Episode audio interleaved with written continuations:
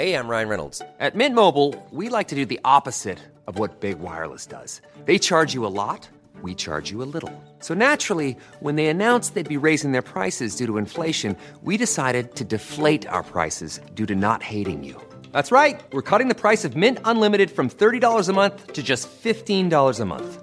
Give it a try at mintmobile.com slash switch. $45 upfront for three months plus taxes and fees. Promote for new customers for limited time. Unlimited more than 40 gigabytes per month. Slows. Full terms at mintmobile.com.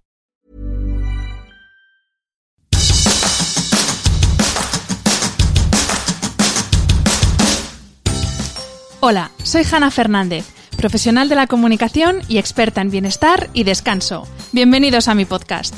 En cada episodio encontrarás charlas con grandes expertos que te ayudarán a alcanzar el bienestar físico, mental y emocional. ¿Estás listo? Vamos, yo te acompaño. Aquí comienza tu guía para vivir bien.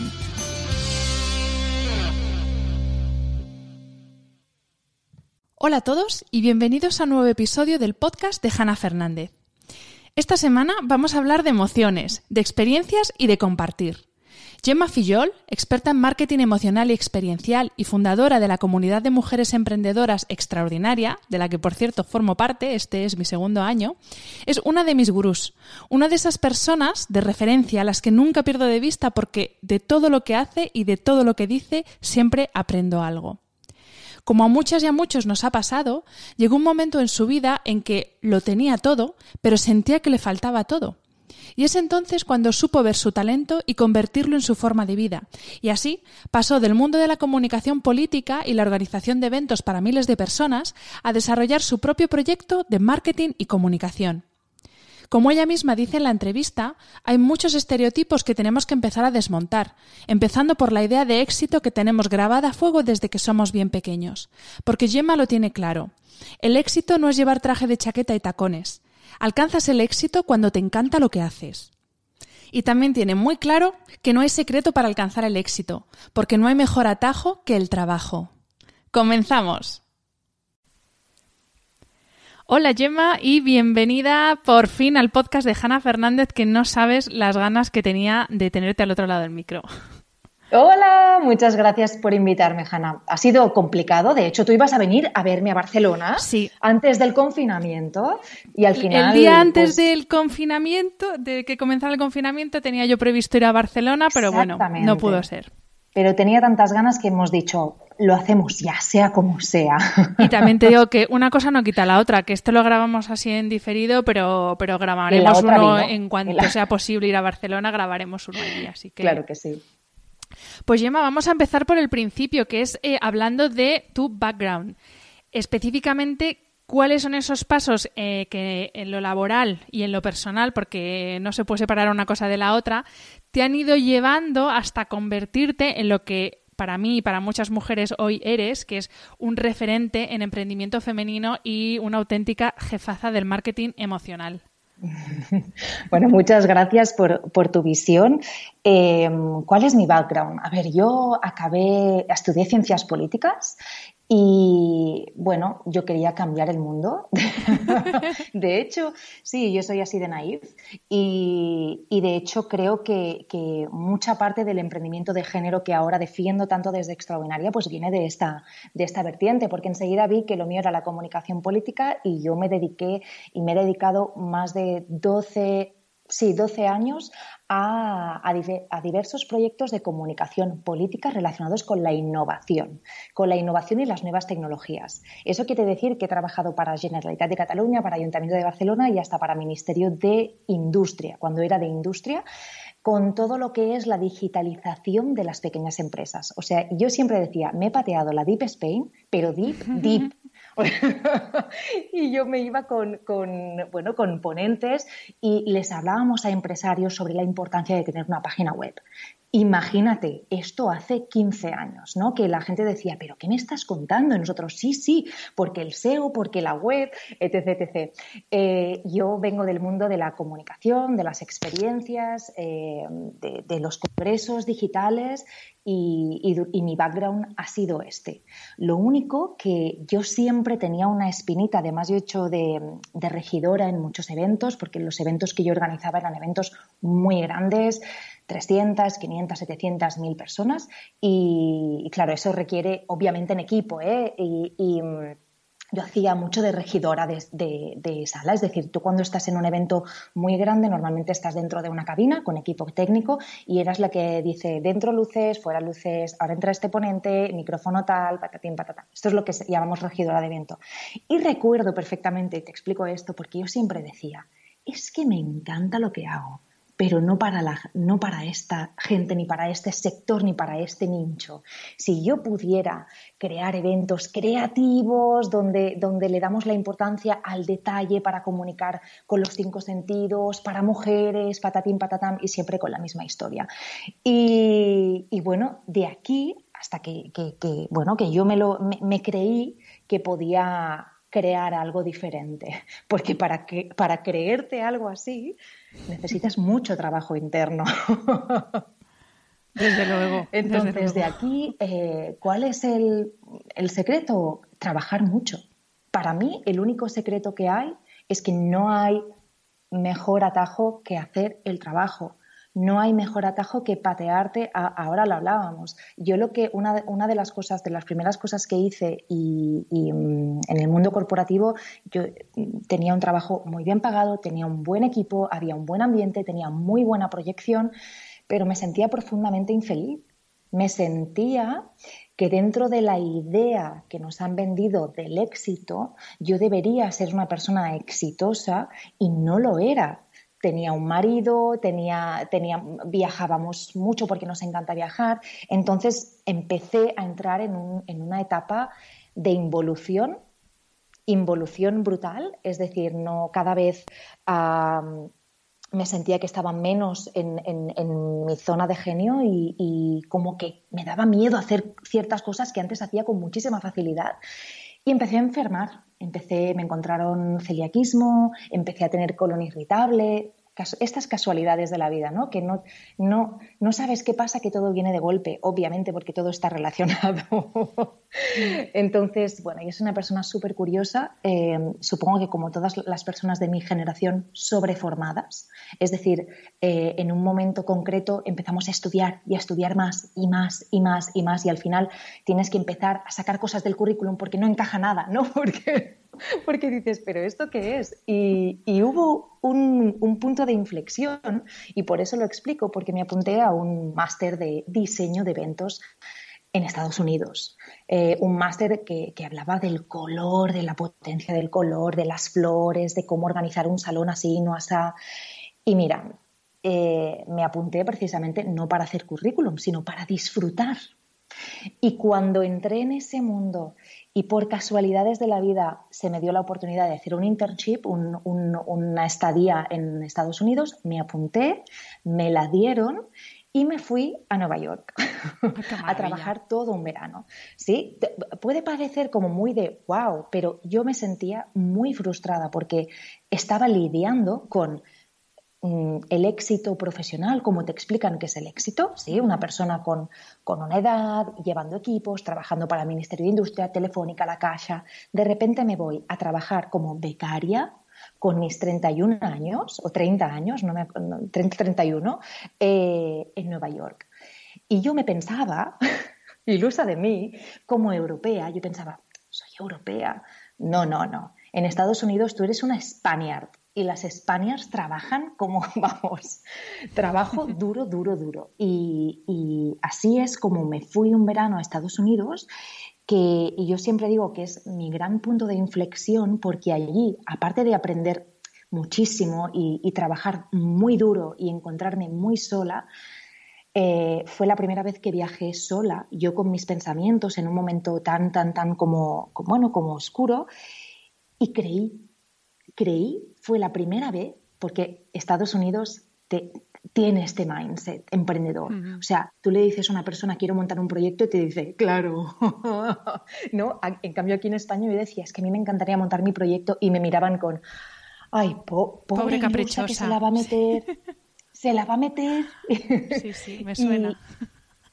Y te suena, ¿no? Bastante. Ah. Pues, pues volví de Estados Unidos con, una Ángel, ¿no? que era mi jefa, que para mí es una amiga y que trabajando muchísimo me pasaron cosas alucinantes, o sea, pero alucinantes de nivel de encontrarme con una persona que yo admiraba en un ascensor los dos solos. O sea, de decir, elevator pitch, fue muy transformador. Y cuando volví aquí, yo ya, mi, mente ya había hecho un cambio de chip.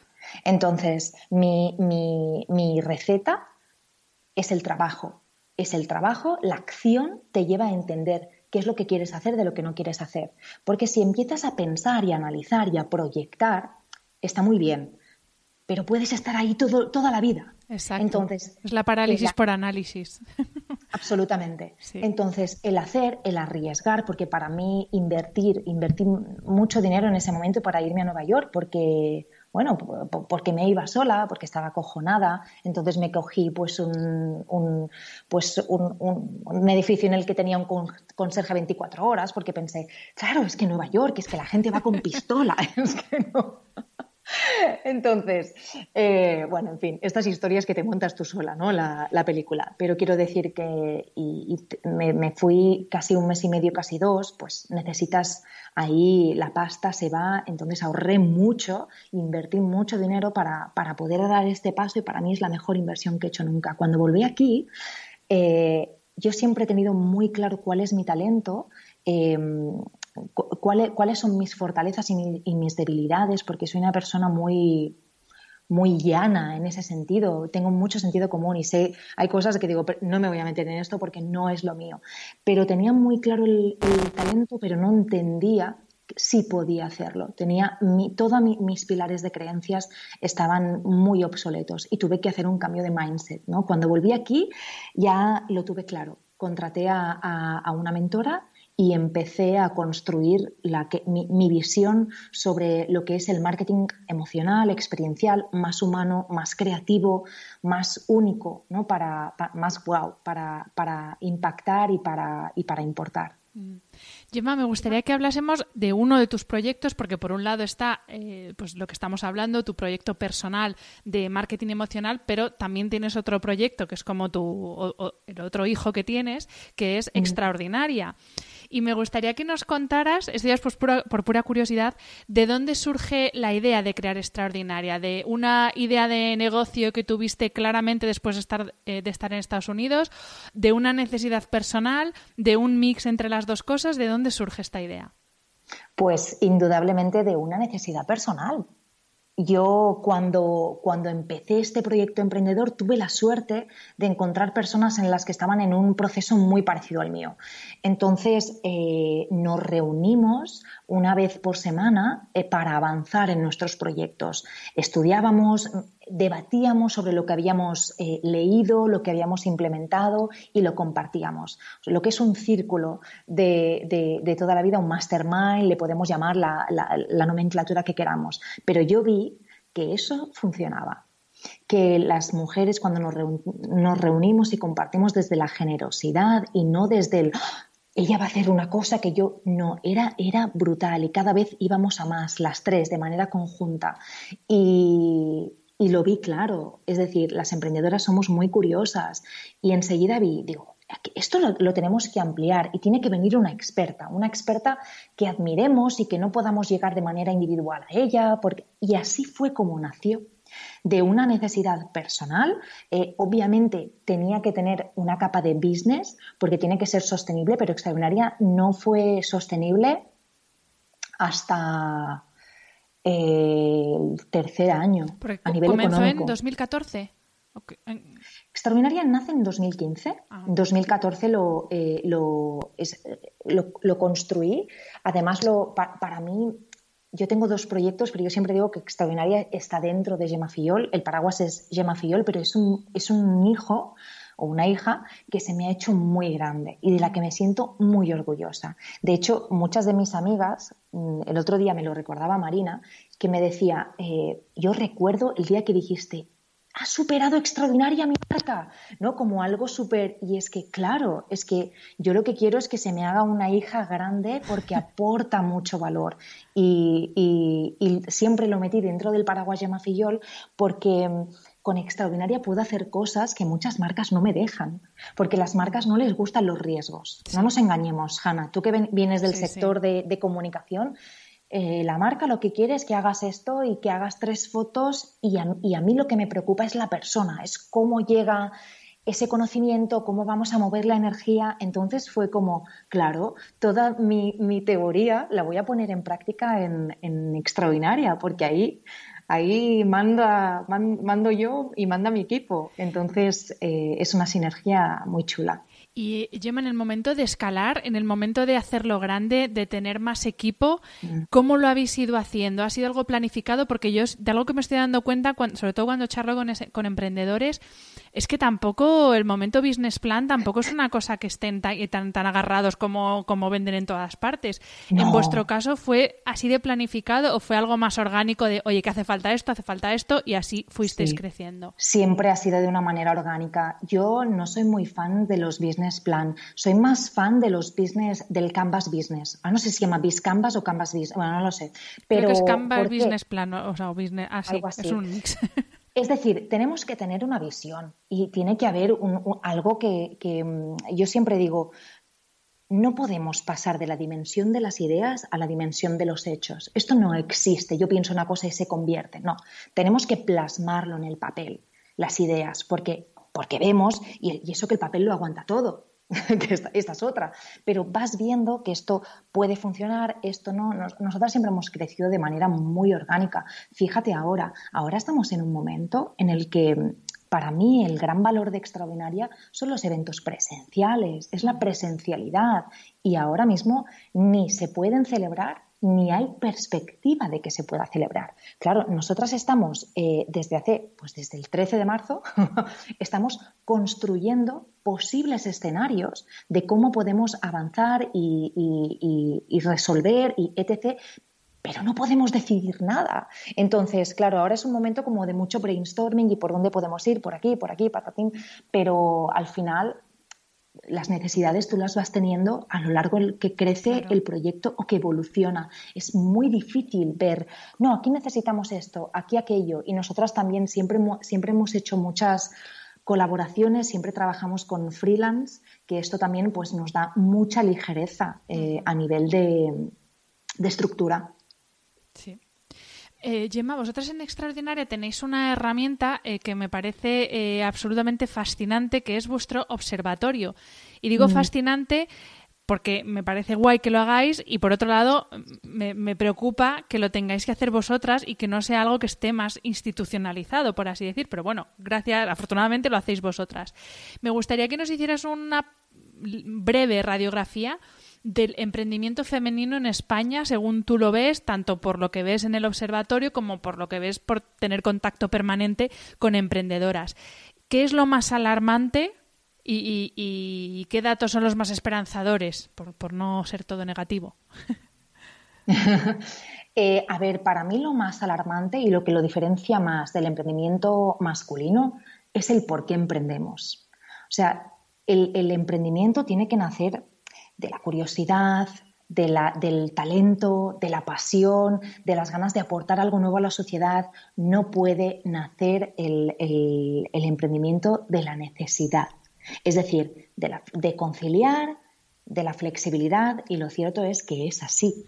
Es así. Ahora no tengo las cifras nada frescas, eh, pero este para mí es uno de los datos más alarmantes, al igual que el número de emprendimientos que pueden vivir únicamente de su proyecto.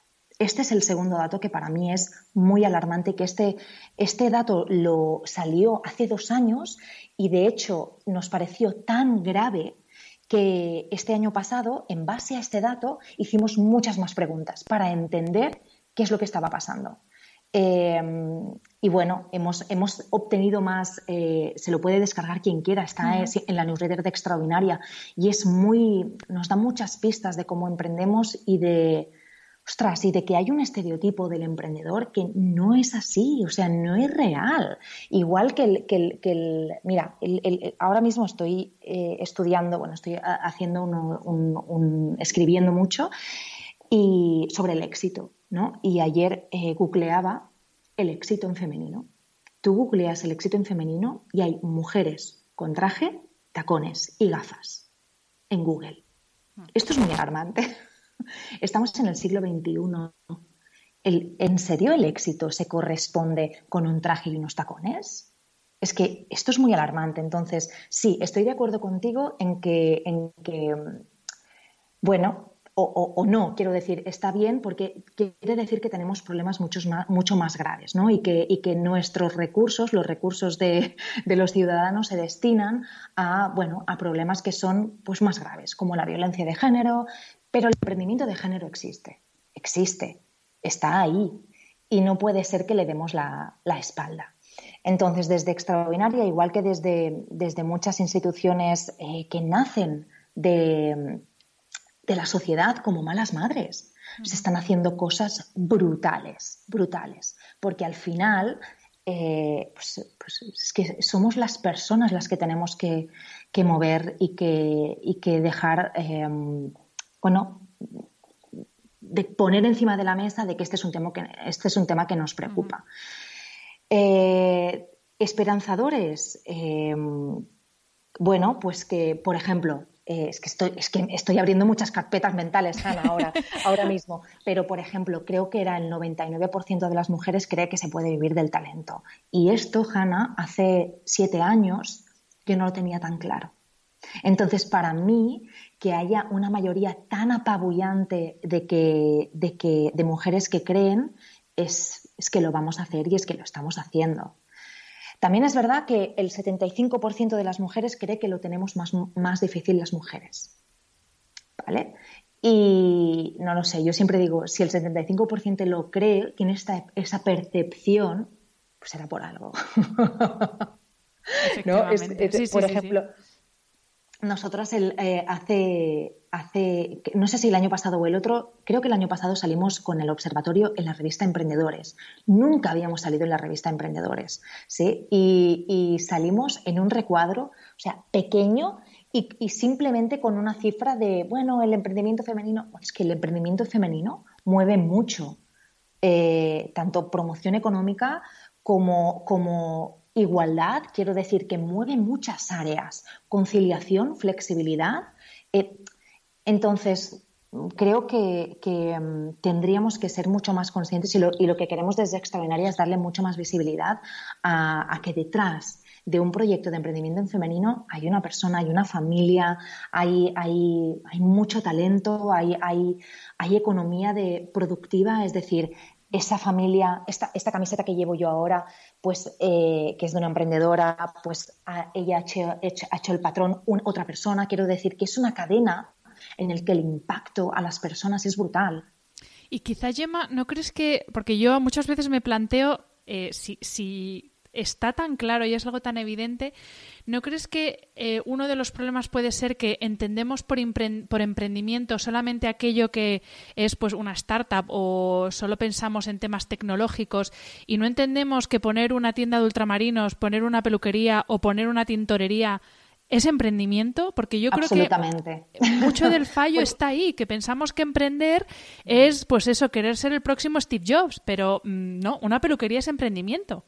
Absolutamente. Este es el estereotipo del, emprendedor, ¿no? De la startup tecnológica que luego la vende por N, ¿no? Y, que lo vemos mucho en redes. Hmm. Porque en redes es verdad que, el, que el, es que ¿qué es el éxito en la vida y qué es el triunfo en la vida? el triunfo en la vida y el éxito en la vida es hacer lo que tú quieras hacer. Es, no es vender tu empresa por N, pero bueno, los estereotipos y, la, y la, las verdades, mentiras que nuestra sociedad nos cuenta como si fuera el ideal a lo que tenemos que llegar, cuando las cuestionamos nos damos cuenta que tienen poco de verdad y mucho de falacia colectiva.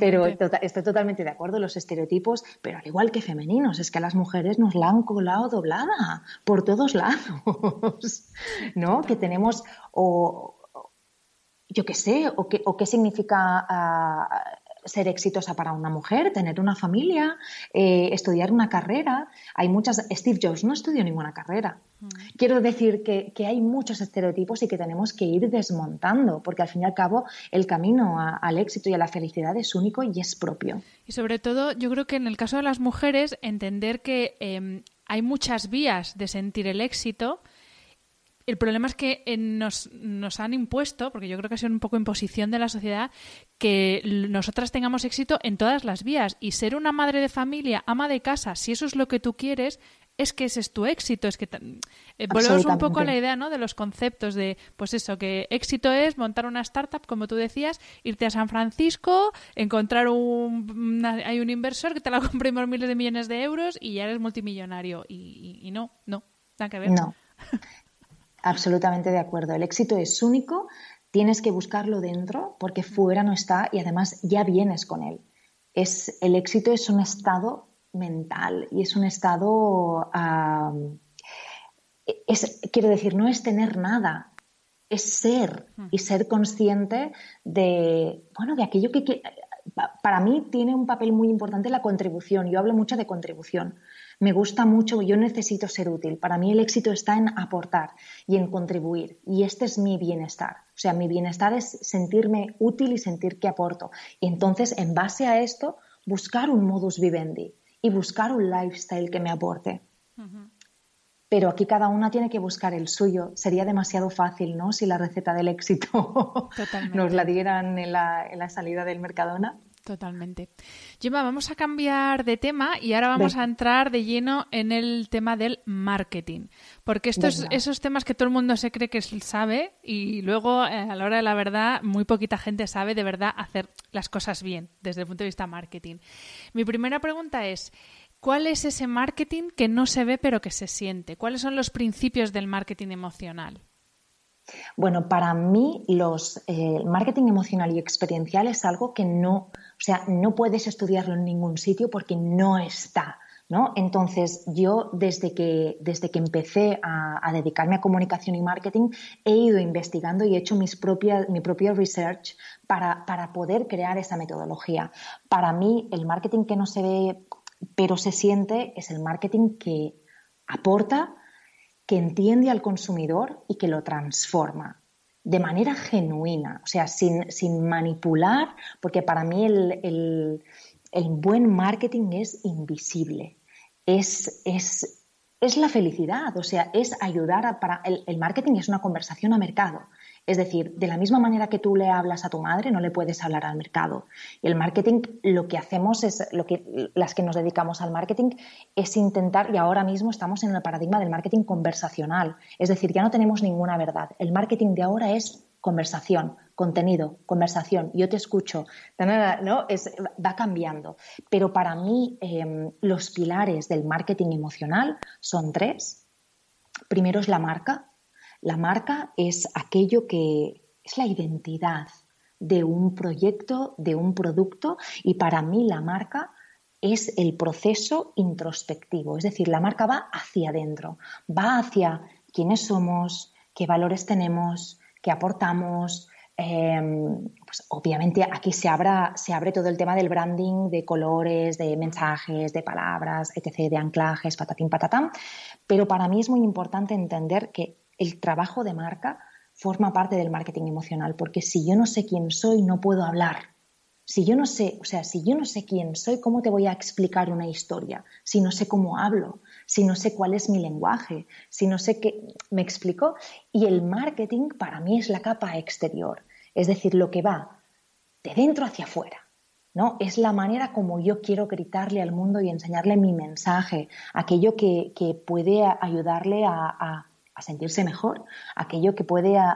yo siempre digo que el marketing lo que provoca es un cambio de estado, es decir, de estar perdido a estar feliz, de lector a comprador, de, ¿no? Es, ese pequeño cambio de, estado que le provocamos a la persona que, bueno, que interactúa con nuestra marca. Y el tercer pilar es la interacción y es la experiencia para mí las experiencias, estamos además ahora en un momento en el que estamos en el paradigma de la experiencia. ¿Por qué? Pues porque, y más con todo lo que está sucediendo, Hanna, porque vemos que hay una crisis, que vemos que no necesitamos tanto y vemos que necesitamos sentir porque somos humanos. El marketing siempre se ha entendido desde un punto de vista manipulador, desde un punto de vista de cómo me van a persuadir para meterme la doblada, ¿no? y, y en el marketing que yo promulgo, para mí el cliente es muy inteligente, porque el cliente decide. Entonces, a crear experiencias, ya no solamente a nivel de, pues lo que tú estás creando con el podcast es una experiencia, porque si tienes una experiencia de marca contigo, eh, experiencias en espacio retail, experiencia de compra, experiencias como eventos que pueden ser de pago, no de pago, webinars, todo esto son experiencias, son interacciones. Marca, marketing y experiencia. Serían para mí los tres pilares, porque además, si yo tengo, hay marcas que tienen muy buen, muy buen marketing, pero no tienen buena marca. Es decir, no, no sabes más de ellas, pero ese anuncio que no paran de ponerlo, ¿no? Te lo sabes y, lo has memorizado y dices, qué bueno, y te has reído. Pero no hay marca. Si no hay, si falta alguna de estas tres patas, no hay vínculo. Y si no hay vínculo, no hay emoción, y si no emocionas, no existes. Esto, tal cual. Y Gemma, dentro de la marca, eh, creo que también hay como un subpilar súper importante que es el storytelling, que es esa historia que está detrás, que es algo también que, de lo que ahora se habla muchísimo, pero que está detrás de todas las marcas de toda la vida.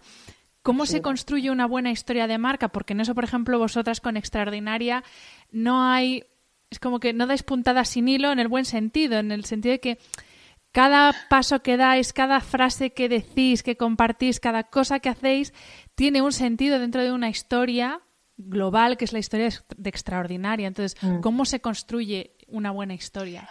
Yo no soy experta en storytelling y, en eso tengo que decir que, que, a mí se me tengo cierta facilidad por construir historias. No, no, no te sé decir la técnica detrás de la, marca de Extraordinaria estoy yo, obviamente. Tengo un, equipo que me ayuda, pero, pero, y obviamente detrás de mi marca personal ves mi yo más yo. Eh, para mí hay una diferencia grande y por eso te explico esto, porque yo cuando estoy escribiendo para Extraordinaria me pongo un sombrero, me pongo mi sombrero de Extraordinaria. Entiendo muy bien quién es mi cliente, entiendo, entiendo muy bien cuáles son los mensajes, cuáles son los valores de mi marca, qué es lo que yo quiero aportar y de qué manera lo quiero aportar. Para mí, y cuando, y, precisamente por eso te lo diferencio también, porque yo en Gemma Fillol hablo como yo soy, pero en Extraordinaria yo represento mucha gente.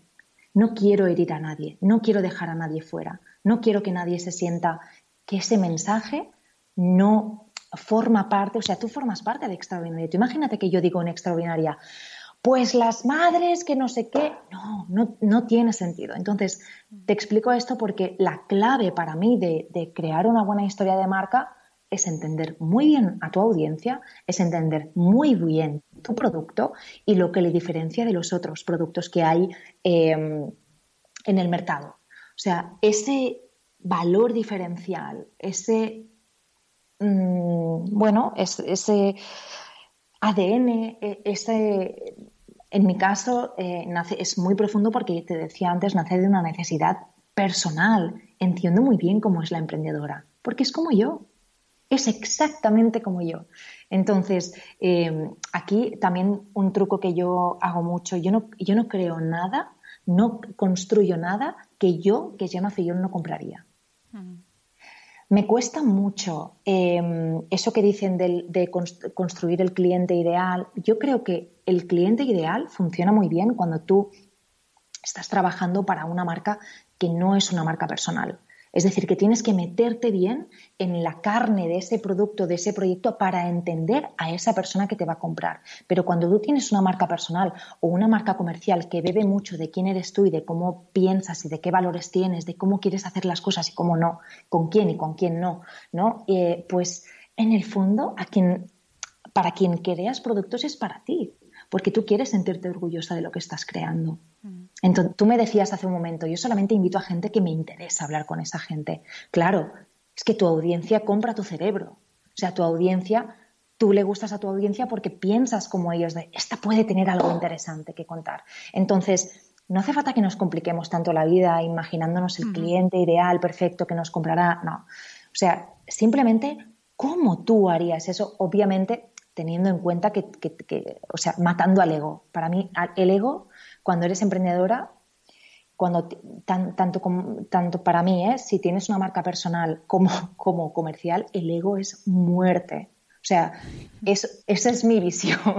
O sea, yo no, no por ejemplo, a, a Eider, que es la community manager, cuando me veo yo en más de dos fotos muy seguidas en la cuenta de Instagram, me digo, ¿pero qué haces? Sácame de ahí. Eso no, como, como ejemplo, yo no tengo que estar ahí. Tiene que salir mucha gente, porque todas somos diferentes, pero nos unen una serie de cosas que es nuestro mínimo común denominador, que es la esencia de extraordinaria.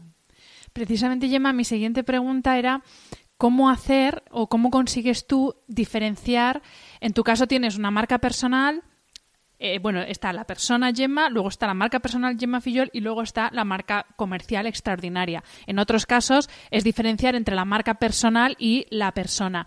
¿Cómo haces tú para que no invadan una la parcela de las otras? Porque al final eh, es, es, complicado porque al final es, es, una sola cabeza la que está teniendo como esas tres eh, roles de Gemma, por así decirlo. Claro. A ver, yo no lo veo negativo en el sentido de que, de que mm, es que en el fondo un proyecto tiene tu ADN y lo tiene que tener. Pero yo sí que es verdad que, mm, me divido mucho por días. Es decir, eh, los días que trabajo para mi marca personal intento no trabajar para extraordinaria porque me lío muy fácilmente me lío el tono, me lío. Entonces, simplemente lo que hago es cuando me pongo a escribir, pienso, estoy en extraordinaria, ok. Estoy en Gemma Fillol, ok. Además es muy, bueno, para mí tiene cierta facilidad porque he escrito mucho para, para diferentes marcas y para diferentes clientes. Es entrar, entrar en el, entre comillas, el personaje, ¿no? Tú entras en la marca. No me gusta decir entrar en el personaje, entras en la marca. O sea, eh, sí, y lo puedes hacer en sentido ah, poético, o sea, literal o figurado. Es decir, tú puedes hacer, vale, entro en la marca.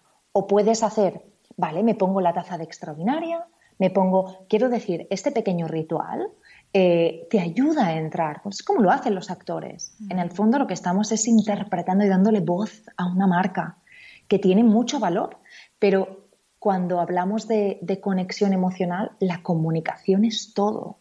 Entonces tenemos que aprender a entender cómo comunica nuestra marca, cómo darle voz. Mm.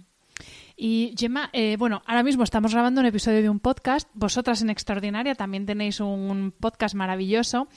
Es un formato para mí súper potente que va a crecer mucho y me gustaría saber qué opinión tienes tú. Bueno, bueno, a ver, entiendo que también lo piensas cuando tienes un podcast con Extraordinaria, pero sobre todo, ¿hacia dónde crees que va el formato podcast y cómo debe ser la comunicación de este formato? Porque esto, por ejemplo, no tiene nada que ver con Instagram, que subes una foto haciendo una posturita y ya está, cubres expediente.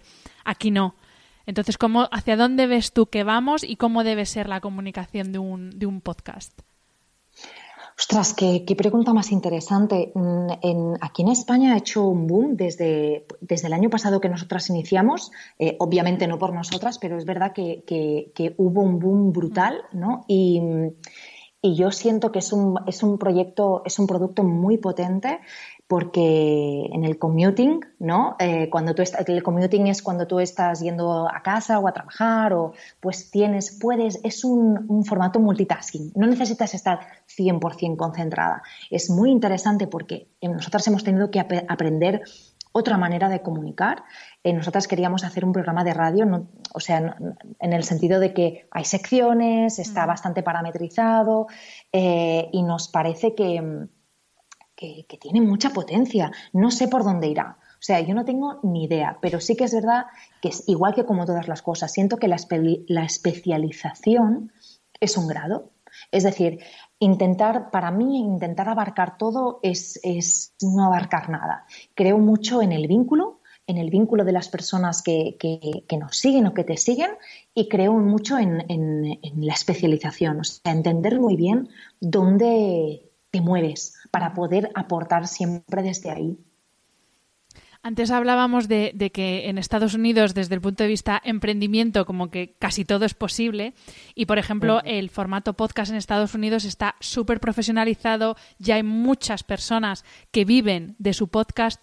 ¿Tú crees que el contenido de pago en este formato en España es viable? Porque yo tengo, tengo mis dudas. Em, yo también tengo mis dudas. Eh, España es un mercado muy complicado. Hmm. España, eh, Italia, Grecia, te diría los, los, países más mediterráneos. ¿Por qué? Porque tenemos esta cultura de, bueno, si está gratuito, porque el, otro día me hicieron un hincapié y me dijeron, bueno, estamos en un momento de confinamiento y no voy, no, a nadie le va a sorprender si le digo que hay mucho ruido hay mucho ruido digital. Entras en Instagram y todo el mundo está haciendo directos. Entonces, estamos en un momento en el que, como estamos en abundancia digital, no valoramos nada. Nuestro cerebro no valora nada. Eh, de hecho, el otro día en un post yo explicaba, cuando nosotras pagamos, se activa en el cerebro la parte del dolor, porque realmente pagar nos da dolor. Pues imagínate ¿Qué le estamos diciendo a, nuestro cerebro cuando todos los contenidos son gratuitos? Pues que, ¿para qué vamos a pagar y a valorar esto? Yo, em, yo también lo, veo complicado, no imposible, Hanna, no imposible. Eh, también me gustaría decir que el formato podcast no es coger un, micro y empezar a hablar. Eh, es un formato muy complejo, nosotras invertimos muchas horas haciendo guiones, es que si lo cuento, bueno, si, lo, cuento las horas del podcast, porque además nosotras la tenemos multiplicada por cuatro, que a veces es como, bueno, porque quieres hacer una cosa con tu sello de marca, ¿no? Que es comunidad, eh, personas, y, luego pensamos, madre mía, cuatro micrófonos. Eh, quiero decir que, lo, nuestro es complicar la cosa. Total, lo que te digo con esto es que que no lo veo imposible. Hay muchas marcas que nos contactan para, entrar en nuestro podcast a nivel de sponsors porque quieren estar ahí, quiero decir que el mercado, o sea, ya hay cierta capilaridad de marcas que dicen, yo quiero estar ahí, ¿no? Porque este es mi mercado y siento potencia en el formato podcast. Pero una cosa es el B2B y el otra es el B2C. Claro, es lo que te iba a preguntar, que por marca sí, pero eh, eh, ¿tú crees que el consumidor, que ahí es donde tengo yo mi duda, si, el consumidor, español... Tiene que ver mm. que hay mucho valor yo pienso que el consumidor final tiene que entender que hay mucho valor. Yo siempre pongo el mismo ejemplo. He aprendido más en cursos de 200 euros em, que en másters oficiales de 5.000. Pero la institución, el título, ¿no? Y pues, bueno, pues es una cosa muy mental y muy parametrizada de sociedad organizada. Eh, pero si me pongo a, mirar el valor, sobre todo desde que, desde que he emprendido y desde que, pues es que hay tanto contenido valioso en la red, que cuando hablan de másters y posgrados, cuando ves el contenido y dices, ¿esto qué es? ¿No? Entonces, nosotras tenemos que ser conscientes y las marcas tienen que ser muy conscientes del valor. Para mí el valor es esencial. Y yo, como, como creadora de infoproductos, de podcast o whatever, le pongo mucho énfasis a, que la gente entienda lo que está comprando. Porque, mm, claro, yo no le puedo explicar la, transformación que va a vivir esa persona después de consumir ese contenido, porque obviamente no se trata de consumir contenido y, ser una nueva tú, ¿no? Se trata como los ejercicios, como el acompañamiento, como patatín, patatín, pero para mí hay una cosa muy, muy muy O sea, la parte negativa, Hanna, es que para mí el entretenimiento, que muchas personas ven el podcast como entretenimiento o las experiencias como entretenimiento, no se pagan, ¿sí? Porque Netflix vale 13 euros al mes y tienes ¡tan! Entonces somos muy así, somos muy mentales las personas, pero yo creo que estamos abriendo una etapa en el que mm, las experiencias ya no solamente son entretenimiento, son crecimiento. Eh, esto en Estados Unidos y en, Australia, yo lo, tú vas al teatro a, escuchar a Brené Brown. Esto aquí es imposible. Hay dos personas que están haciendo ah, crecimiento personal en teatros. Entonces, yo creo que, vivimos en una sociedad en la que las creencias y, lo que nos han metido en el software está tan está ya tan que nadie se, a nadie ya no la cuelas o sea que, creo que aquí sí que tenemos opción ¿no? a entender a, o sea explicar al consumidor que eso es crecimiento no es entretenimiento. Yo creo que aquí, está la diferencia pero el límite es muy fino. Y quien gana es quien sabe explicarlo me hablando de experiencia, eh, justo, bueno, era en el mes de marzo, que no sé ahora mismo cómo está, en qué situación se encuentra, pero estabas a punto de lanzar un programa que se llama Experiencialidad y no sé cómo lo tienes, yo me quedé ahí con la cosa de, qué maravilla es este, de repente se nos paró la vida y ya, pues claro, se paró también el programa. Pues mira, pues mira, justamente estaba preparando un post para explicar cómo está este tema, ah, porque, este tema está parado, porque la semana en la que empezábamos a grabar el rodaje, em, fue ese día 13, ese fatídico día 13.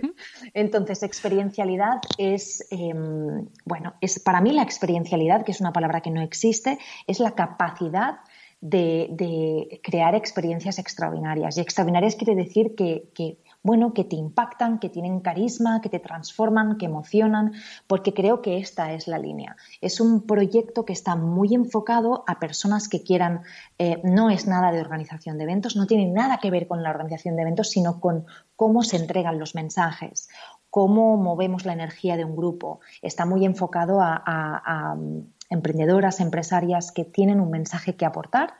Eh, está muy relacionada con subirse a escenarios, con comunicación no verbal, con liderazgo, con bueno, lo que yo llamo los catalizadores de experiencialidad. Es decir, me he dado cuenta que después de un bagaje de 12, no siempre me equivoco con, mis años. a ver, ¿qué 12? ¿Qué digo? Si tengo 38. 16 años de, de, creación de experiencias que me puse a contarlos el año pasado y casi llegaba a las 300, más o menos, hay un patrón, hay un patrón de, de comportamiento. Hay, tú sabes cuando una experiencia va bien o cuando no. Y yo creo muchas experiencias en el papel y luego las, las llevo a la, a la, realidad. Entonces, con experiencialidad lo que quiero es hacer es compartir esto. Compartir esto ahora que hay tantas también comunidades de mujeres que muchas nacen de extraordinaria, otras no, pero, pero mm, a mí me gustaría compartir mi conocimiento para que la gente impactara y creara experiencias, sobre todo de liderazgo femenino, de lo que sean, pero bien hechas. Y este es mi aporte. Entonces, seguramente em, se hará, lo lanzaremos este verano. Seguramente todo el contenido ya está creado. De hecho, llevo un año creando esto. Pero, y además, el otro día enseñaba por stories el tocho que he creado y es solamente em, el workbook. Es decir, no son los guiones, es el workbook. Y, pero llevo mucho tiempo trabajando en esto, es lo que más me hace ilusión ahora y es ayudar a, mujeres que tienen un mensaje que contar a que se suben a un escenario y lo cuentan a una audiencia grande, porque los mensajes grandes tienen que estar en audiencias grandes. Y Gemma, ¿cómo encaja em, esta necesidad de experiencias que, que vivimos y que, que, es verdad que es como comunicar, o sea, es como estamos comunicando ahora y como necesitamos comunicar en un mercado cada vez más saturado. Pero es verdad que nuestra sociedad ha pasado de la era del tener cosas a la era del usar. ¿No? En, eh, pues eso, los coches compartidos, las motos, las casas, todo compartido.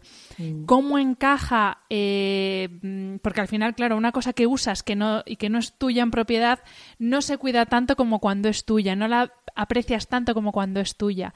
Entonces, ¿cómo encaja esta era de la experiencia con mm. la era del usar? No sé si he entendido muy bien la pregunta, ¿eh, eh Hanna? Porque para mí la experiencia, o sea, para mí, aunque sea sharing, aunque sea un Airbnb, la experiencia está. Quiero decir, creo que estamos en, en, en un momento en el que, no todos, ¿eh? pero los que vienen, es una, una, sociedad mucho más desapegada a las cosas. Y eso es muy A eso me refiero, que es una experiencia, por ejemplo, el eh. Airbnb, lo mismo te alquilas el superapartamento ahí con vistas al mar, pero es una experiencia temporal. Entonces, es como estar alimentando ¿no? esa necesidad constante de experiencia, experiencia, experiencia. ¿Vamos hacia eso? no sé si vamos exactamente eh, hacia eso, pero sí que vamos a una era en la que el tener no es tan necesario. Y, a, muchos niveles, ¿eh? tanto a nivel emocional, no necesitamos cosas. No, las necesitamos. Ahora nos hemos dado cuenta en este confinamiento, no necesitamos tantas cosas. Pero, y, sobre todo la experiencia, sobre todo la americana, ¿eh? em, aparte de esto y de la economía de la experiencia, que está cada vez más en auge porque los millennials y los centennials no tienen esta necesidad de tener eh, la experiencia en retail es muy importante porque cada vez el, digital coge más potencia. ¿Por qué? Pues porque llega mucha, porque es más escalable, como decíamos antes, porque la inversión de comunicación en social media es ridícula en comparación con los anuncios de televisión. O sea, es que no, tiene nada que ver, ni el impacto, ni, ni el alcance, etc, etc. Pero el retail sigue necesitando el espacio. Entonces, sigue necesitando el tener el tocar. Entonces, las tiendas están transformando y, están creando espacios en los que tú vas y tienes que vivir una experiencia. Y no va tanto de comprarte la camiseta, sino de sentir ahí los valores de la marca, sentir que estás, yo qué sé, que, es una marca ecológica y que, y que y allí te pone lo que tú estás contribuyendo con tu compra y tú te sientes importante. Y yo cuando me refiero a, o sea, cuando hablamos de la experiencia digital, me, refiero mucho a eso, a que tanto la omnicanalidad, que ya es una realidad, tenemos que estar... Las emprendedoras yo no creo que tengamos que estar en todos los canales. ¿eh? Yo creo que estamos hablando de, cosas diferentes, pero sí que es verdad que las grandes marcas, muchas de ellas tienen estudios sobre cuánta gente va a mirar y luego va a comprar a web. Y es muy interesante porque aunque podamos comprar a través de la tecnología, a mí me gusta ir a mirar cosas y yo voy a mirar cosas y me las pruebo y me las acabo comprando digitalmente. O al revés, porque al final te las compras digitalmente pero te vas a la tienda a cambiarlas y te acabas comprando dos o tres cosas diferentes. Con esto quiero decir que no estamos, creo que la era eh, digital no se va a comer la, presencial la, física para nada, pero que hay que saber complementarla. Pero sí, estoy de acuerdo contigo que el sharing también porque no nos queda otra, ¿eh, Hanna? no, nos queda otra. Es verdad. Porque tú te vas de. Yo, por ejemplo, me voy mucho de vacaciones con, mis padres, con mi cuñada, con mi. No de vacaciones, pero siempre cada año queremos hacer la experiencia familiar, ¿no? Y, nos vamos un fin de semana a una ciudad europea y, pues, bueno, en un hotel. Es que se nos, se nos va de presupuesto por todos lados. Entonces, creo que, que Airbnb pues, te, da, te da esta posibilidad, igual que el car sharing, yo, tampoco yo no tengo coche, eh, es una muy buena opción, igual que el moto sharing, pero aquí entran otros, igual que el bicing, pero luego hay otros riesgos que le, tendríamos que poner la capa de civismo, la capa de cultural, porque bueno, seguramente nuestros, bueno, mi hijo seguramente no entenderá más mm. cómo, es este funcionamiento. nosotros nos pilla todavía, nosotros todavía, ¿eh? pero mis padres es como, ¿cómo vamos a compartir el coche? A casa de otra persona a pasar las vacaciones, sí, sí, sí. Es un tema súper cultural. O, por ejemplo, el home, el home, home exchange, creo que se llama. Sí. Yo tengo que decirte que yo soy muy moderna, pero Mm, Pero tanto como para dejar tu casa, no. Efectivamente, yo soy igual. Me, cuesta, Hanna, de verdad. y lo he hablado y tengo amigas que lo hacen y, amigas que tienen casa, o sea, que, eso, que la casa es suya, que también es verdad que si es, si es de alquiler no lo sientes tanto como tuyo. Pero, pero a mí, a mí me cuesta y tengo amigas que y luego me hacen razonar y digo, sí, sí, sí, está claro que aquí estamos de paso todos. Pero me da cosa, me da cosa. Pero, pero el futuro será este. Hmm. Gemma, vamos a entrar ya en la recta final de la entrevista. Me quedan nada, cuatro preguntas. Eh, iba a decir cuatro preguntas de nada, pero no son de nada, porque son preguntas que van directas a tu experiencia personal. Entonces, la primera pregunta es, eh, ¿cómo saber si tu talento se puede convertir en una forma de vida? Porque esto a veces puede resultar muy frustrante, que tú crees que tienes un talento, tienes una pasión que dices esto, esto es, pero claro, no, no, todas, no todas las veces esa pasión se puede convertir en una forma de vida. A ver, Jolín, Hanna, qué preguntas, ¿eh? Yo es que soy muy dramática a veces, pero como me he dado tantos, golpetazos ya con la realidad. saber preguntar es un arte y me está encantando la entrevista. Eh, a ver, yo pienso que de todo talento se puede vivir, pero tienes que encontrar el modelo de negocio. Y, sí, hay, modelos de negocio que ya existen, por tanto que el, consumidor final lo entiende y se lo entiende, bueno, pues luego pues vas picando piedra, vas picando piedra, ¿no? Porque ya existe un mercado, o luego creas un mercado que no existe. Y, y parece imposible, pero es que extraordinaria nace de, o sea, el mercado no existía, el mercado de mujeres emprendedoras que quieren crecer a través de, eventos que se hacen cuatro en un año. Quiero decirte que hay muchos proyectos, muchísimos, que nacen y no tienen un mercado creado, ¿no? no hay un mercado existente. Eso es posible, pero lo que no voy a decir es que es fácil y que no, y que se hace de un día para otro. Tampoco. Em, tampoco, es que la verdad suena muy poco glamuroso, pero es que todo se consigue con trabajo. El trabajo, el hacer, como decía al principio de, la entrevista, te da pistas. ¿Por qué no estás vendiendo? ¿Por qué no está funcionando? ¿A quién la estás vendiendo? Ah, porque tú le estás vendiendo al de abajo, pero quizás le puedes vender al de arriba porque quiere atención de los de abajo. Quiero decir, es que al final, pero tienes que entender el puzzle y tienes que, que mm, y también tienes que entender qué, es lo que quieres hacer tú, porque al final yo, yo creo mucho en, que, la pasión encaje con el modus vivendi. Es decir, yo tengo una pasión, pero hay ciertas cosas y ciertos valores que no quiero traspasar, ¿no? Entonces, tiene todo que, tiene todo, bueno, no que encajar, pero tú tienes que encontrar la manera que encaje. Pero yo pienso, igual que, que, Storytel en su momento o que Spotify, no existía el audiolibro. O sea, tú le dices a alguien el audiolibro y te dicen, ¿pero qué me estás contando? ¿Pero qué? ¿Un libro se lee? Bueno, sí. ¿Y, un libro se puede comer? ¿A qué sabe un libro? Quiero decirte que al final creo que la creatividad y el pensamiento disruptivo es lo que nos hace que creemos cosas diferentes, que salgamos de lo establecido y luego la marca el marketing y las experiencias, lo que ayudan a que esto el consumidor entienda el valor que le aporta. Y, así es como se crea un negocio tan fácil y tan difícil, ¿no? Pero, pero Hanna, yo creo que, ostras, yo es que, por ejemplo, ¿eh? Eh, yo soy súper curiosa y siempre estoy haciendo pantallazos de cosas en el móvil que veo. El otro día, eh, hace dos semanas, vi un artilugio que es como un, ya lo diré, un llavero, pero tiene una forma para que tú no toques los pomos de las puertas. lo he visto. o sea, era como, oh my god, para, precisamente para la cuarentena, ¿no? O para, o para agarrar cosas, o para darle, para, y para no. O sea, una de dos.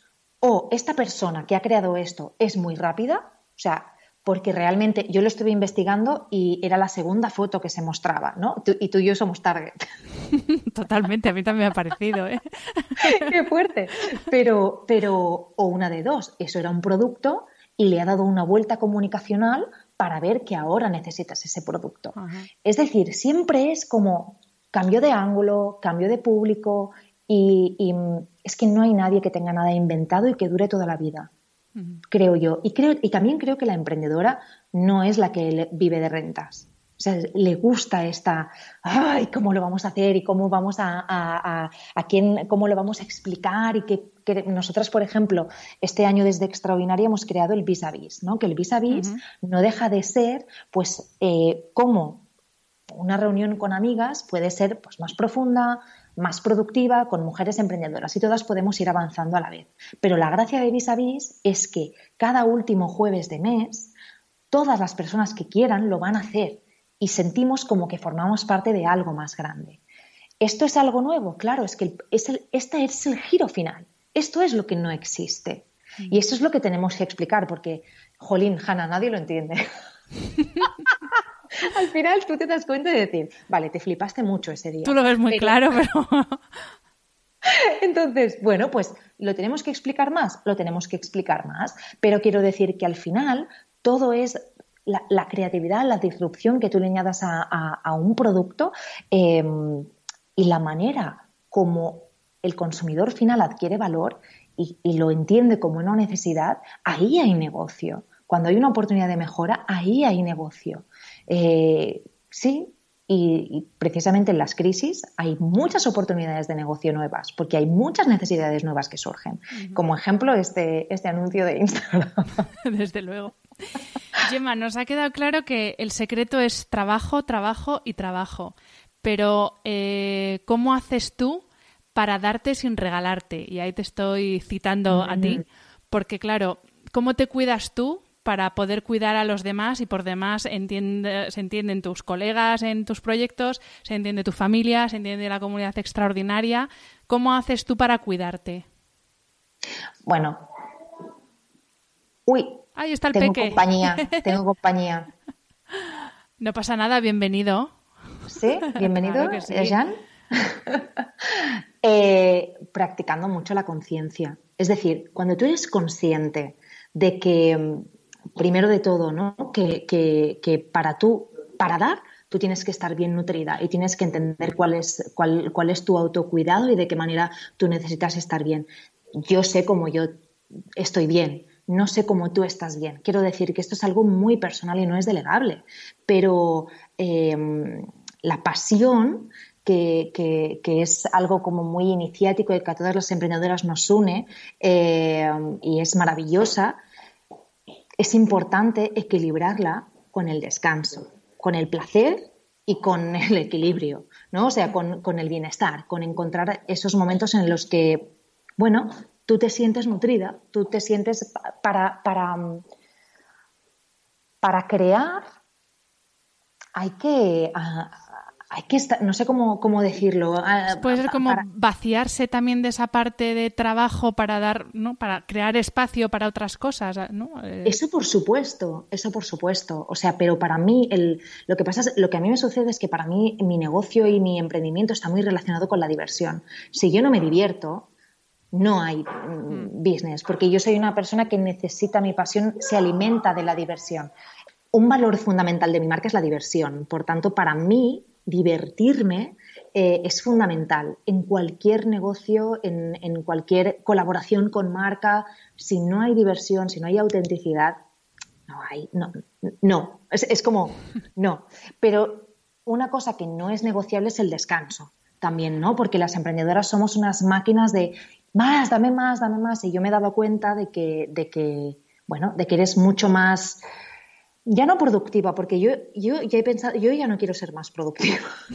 yo lo que quiero es hacer cosas de manera consciente, ¿no? Y, ser muy consciente de dónde está el esfuerzo, dónde está la aportación, dónde está el valor. Lo que pasa es que cuando yo dije em, tienes que encontrar, eh, o sea, darte no es regalarte, em, yo me refería también a que tú pongas mucha conciencia en qué contenido das de manera gratuita y cuándo pasas esa línea porque eso es algo que ahora siento que todas estamos haciendo, estamos actuando desde el miedo de qué pasará después, tengo, necesito más leads, necesito, y siento que, es una falta de respeto hacia ti misma y hacia tu trabajo.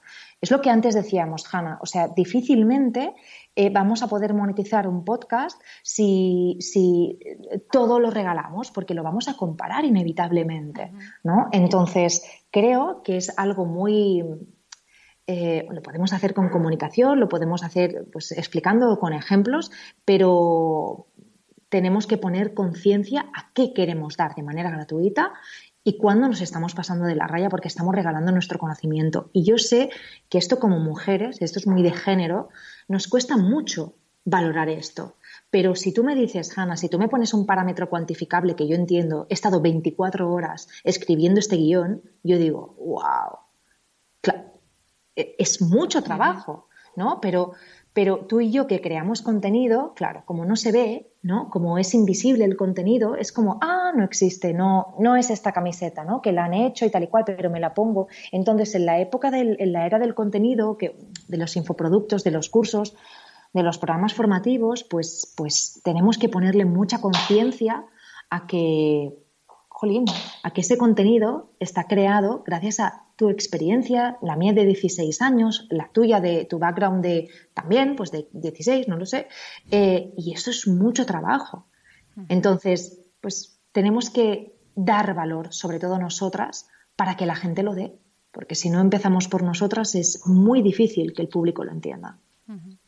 No puedo estar más de acuerdo, Gemma, no puedo estar más de acuerdo.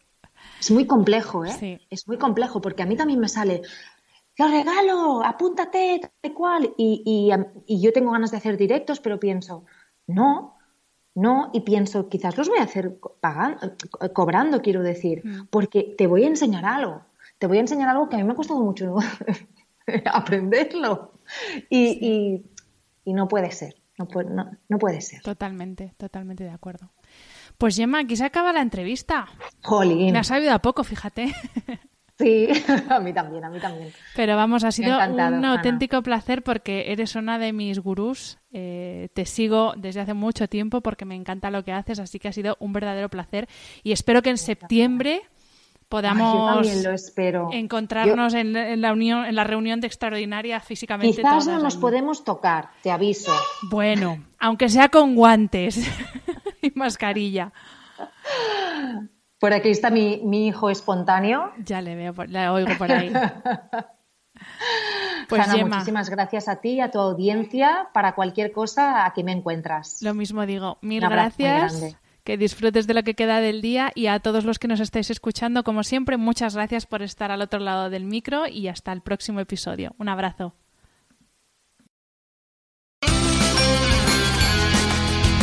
Si te ha gustado el episodio, déjame una reseña en Apple Podcast o en cualquiera de las plataformas donde se emite. Me ayuda mucho conocer tu opinión y tus sugerencias para este programa. También puedes escribirme a través de mi página web hanafernandez.es, donde encontrarás las notas sobre cada episodio y recursos adicionales, y a través de mi cuenta de Instagram hanaecr. Y si quieres apoyar económicamente este proyecto, puedes hacerlo a través del link paypal.me barra podcasthana. Mil gracias por estar al otro lado y hasta la semana que viene.